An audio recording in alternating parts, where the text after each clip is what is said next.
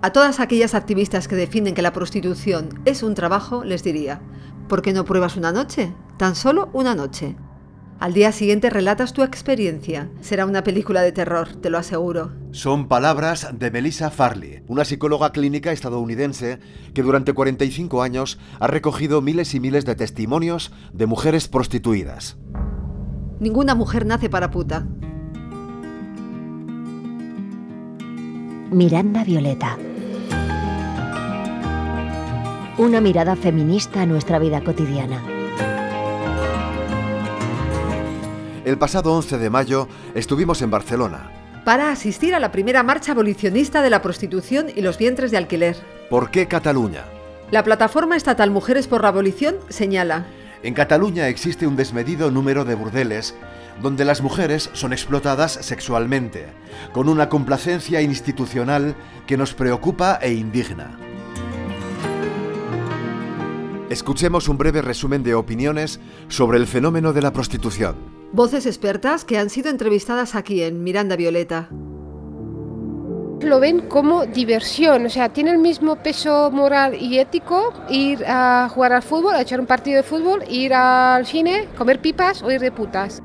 Os han hecho ver como algo normal y natural el que mmm, vayáis de putas y el que tengáis acceso al cuerpo de las mujeres. La prostitución es la penetración de boca, vagina y ano. Los hombres eh, prostituidores han convertido la penetración en un arma de destrucción y de tortura. ¿no? Yo soy una afortunada porque lo puedo contar, pero hay muchas que, que, no resisten, que incluso llegan a suicidarse. Como una violación continuada día a día 20 por, o por 10 o por 5 puteros al día no va a convertirse en un trauma para toda tu vida. Si no se ven amenazadas, pegadas, violadas, obligadas a hacer abortos, ¿qué ocurre? Hay suicidios, hay graves problemas de psicosis y de esquizofrenias, ¿cómo no va a haber consecuencias de salud emocional? O sea, por eso digo que me parece que son unas auténticas guerreras, unas heroínas y unas supervivientes. Las mujeres siguen siendo un objeto, una mercancía, ¿no? En general el capitalismo utiliza a los seres humanos como mercancía, ya lo sabemos neoliberalismo como los vientres de alquiler. Todo es comprable, todo es vendido. Porque unos pueden ser esclavizados, a los otros les puedes quitar los riñones, a los otros les fabricas niños en la barriga, a las otras las prostituyes. Hay unos de una clase que somos los que pagamos y los que tenemos todos los derechos, y hay otros que como no tienen dinero, pues mira, los explotaremos, los trocearemos y haremos con ellos lo que queramos. Si hablamos de mujeres sin papeles, migrantes que vienen por la pobreza, huyendo de guerras, huyendo directamente, ¿qué estamos diciendo? Si tú eres pobre y no tienes herramientas, siempre tienes una salida en el submundo de la prostitución. Y es volver a la esclavitud, que era comprar seres humanos, pero obligándoles a que digan, sí, yo consiento.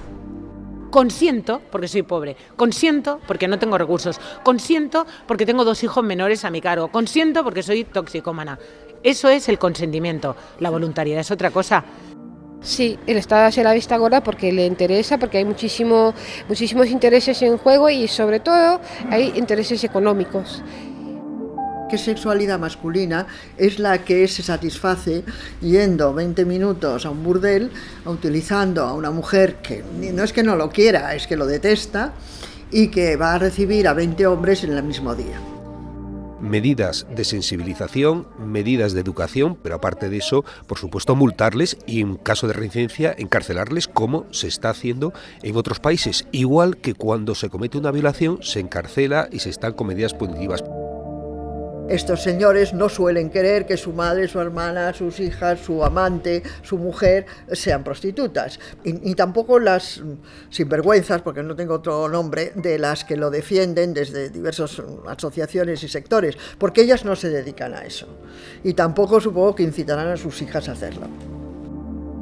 Y para creernos de verdad que podemos vivir en un mundo no patriarcal, en un mundo en el que hombres y mujeres seamos iguales, tenemos que pasar por abolir eh, el sistema prostitucional. Eran Amelia Teganus, Erika Chueca, Mabel Lozano, Lidia Falcón, Ana de Miguel, Enrique Díez y Nuria Varela. Miranda Violeta. Adolfo, estuviste en Barcelona para participar en la marcha abolicionista. Pues una muy grata experiencia, Blanca. Cuéntanos. El punto de partida fue el gato de Botero, en la Rambla del Raval. A ver, por una vez vamos a ir a la derecha, pero no tiene precedente esto, ¿eh? Iniciaron la marcha unas 100 mujeres provenientes de diferentes puntos de España. Qué mal que cantas, amiga. Durante el trayecto fueron sumándose más y más mujeres. ¿Alguien no tiene canción? Caminando por las calles del Raval, charlamos con algunas de las manifestantes. Yo soy madre de dos niñas adolescentes que tienen que establecer ahora su primera relación sexual y la educación sexual que están recibiendo sus potenciales parejas es pornografía. Es que al final es un modelo en el que la mujer está absolutamente objetizada y hay una jerarquía y no es una relación entre iguales, ¿sabes? Y la verdad es que muchas veces pienso, digo, ojalá les dé por ser lesbianas, o sea, por el miedo que toda esa violencia y toda esa historia me produce. ¡Putero violador! ¡Machista y opresor! En la marcha encontramos a Victoria Sendón de León, una prestigiosa escritora y filósofa feminista. El patriarcado tiene una capacidad enorme para que los hombres, eh, digamos, desdoblen su personalidad. ¿eh? Entonces, de, de día son eh, ejemplares padres de familia, diputados prominentes, o jueces respetados, o médicos, no sé qué. Y luego son unos puteros, pero ¿cómo se puede, eh, digamos, eh, sumar esas dos cosas sin, que, sin romperte por dentro? Porque deshu- deshumanizan a la mujer prostituida. Deshumanizan a la mujer y, a- y ellos se deshumanizan. Ellos. Hay que decirlo alto y claro. Los puteros pagan por violar. Aprovechándose impunemente de mujeres en situación de vulnerabilidad. Hay que empezar a penalizar al prostituidor, al putero y empezar a mandarle la multa a casa y que lo discuta con la parienta, ¿no? Lo que queremos como abolicionistas es precisamente la penalización del putero prostituidor. Es decir, que a su casa le llegue la, la sanción que sea y que se enteren en su familia, o que se enteren en sus casas de lo que está pasando o quién es esta persona. ¡Putero al caldero! Algunos datos cifran en 5 millones de euros al día los beneficios de la prostitución en España. Pero luego resulta que el negocio de la prostitución y los beneficios de la prostitución suma en el, En el PIB, en- ¿eh? en el- exacto, en el PIB. Entonces tú dices, ¿pero en qué quedamos? Y tú dices, convierte al Estado en el Estado en cómplice absoluto. Y viva la impunidad una vez más, ¿no?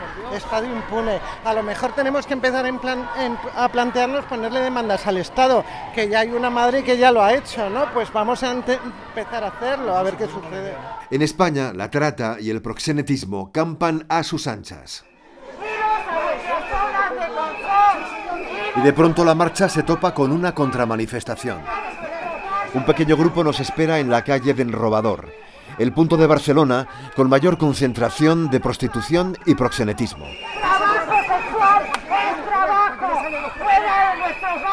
Al parecer, algunas de estas mujeres pertenecen al autodenominado sindicato Otras, en la órbita del lobby proxeneta, cuya máxima aspiración es legalizar la prostitución. Legalizar la prostitución para poder explotar a las mujeres con mayor impunidad, si cabe. Ustedes le dicen a las putas lo que tienen que hacer.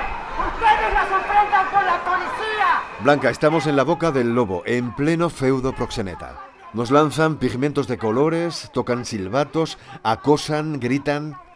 Las mujeres abolicionistas, que ya esperaban algo así, no responden a las provocaciones. Eh, eh, los proxenetas al final tienen que luchar por su negocio, ¿no? Y, y estaba claro que ir a, a su casa, entre comillas, a decirles que nos están violando previo pago, pues no les hace ninguna gracia. Y decir que queremos leyes abolicionistas, pues significa dejarles, evidentemente, sin una fuente de ingresos. Una fuente de ingresos millonaria, que no es una fuente de ingresos cualquiera.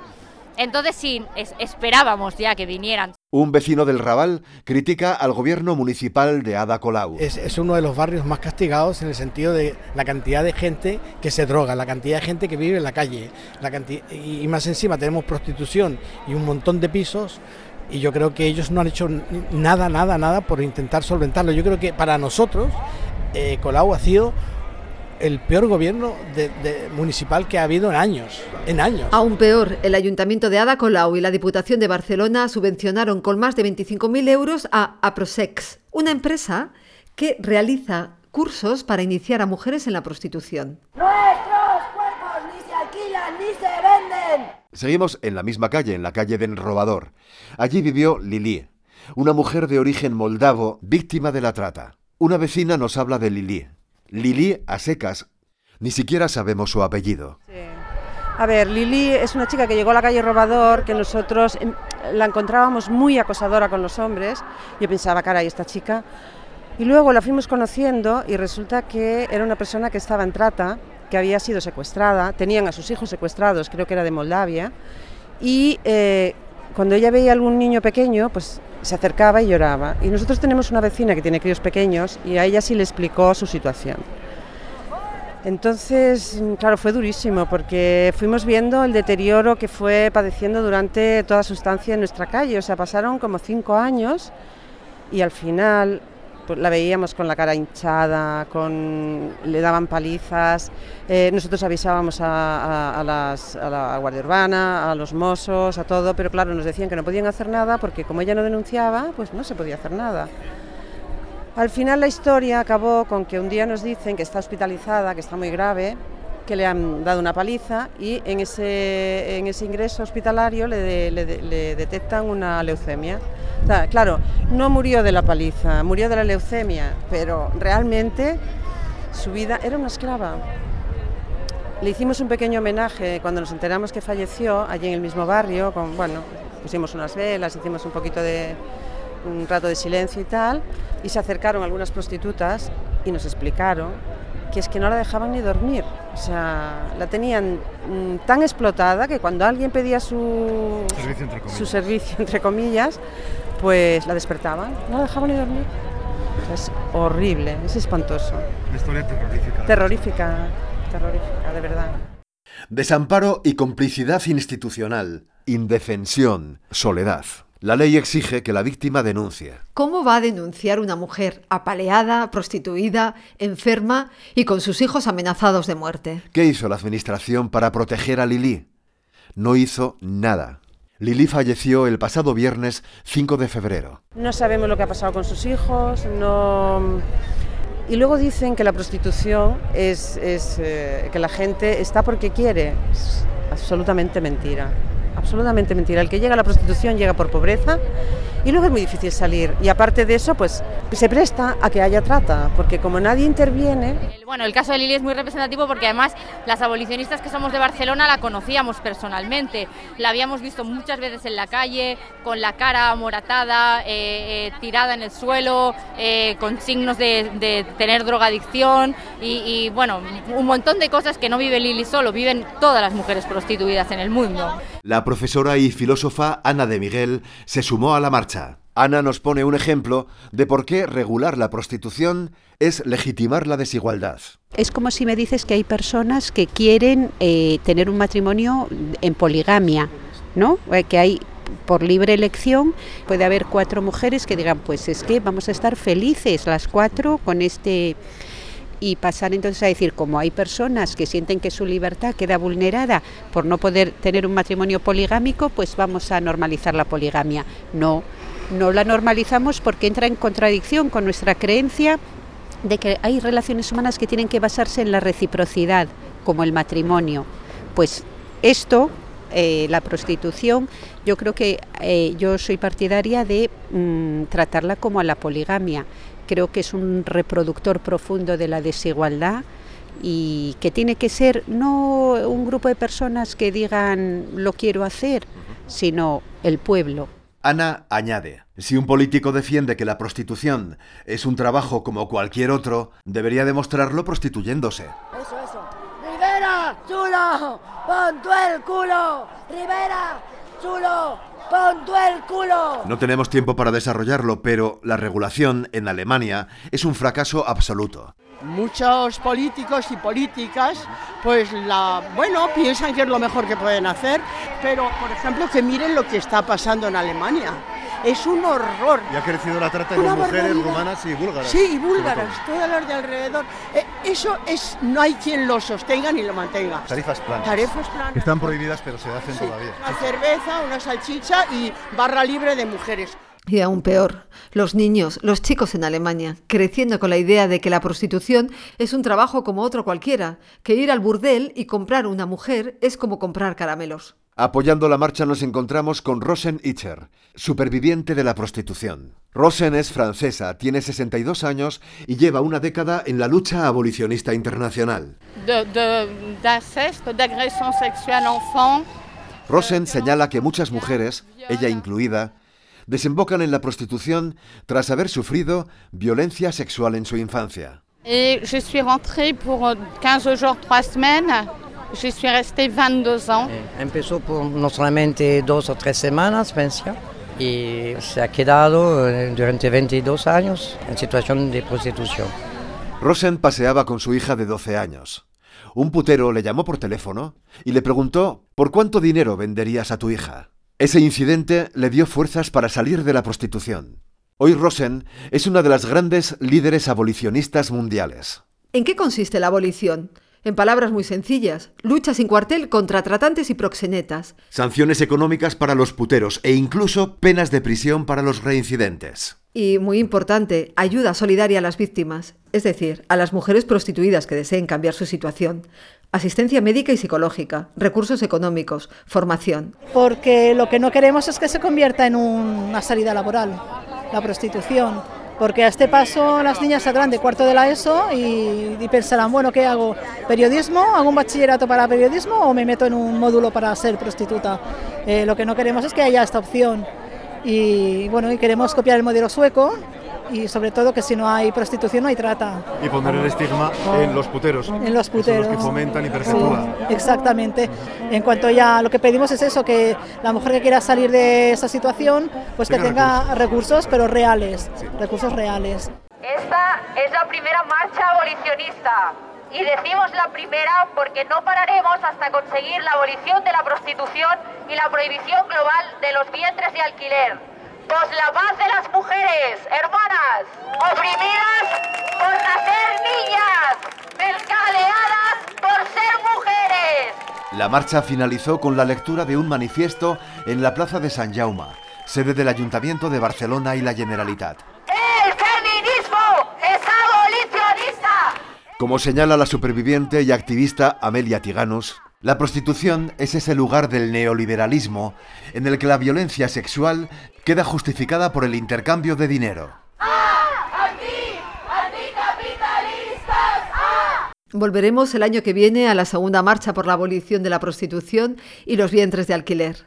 A los vientres de alquiler le dedicaremos un programa específico más adelante. Saluditos de Adolfo Urbina. Y Blanca Hernández. Un espacio elaborado por la Escuela de Pensamiento Feminista, Las Palabras Violetas.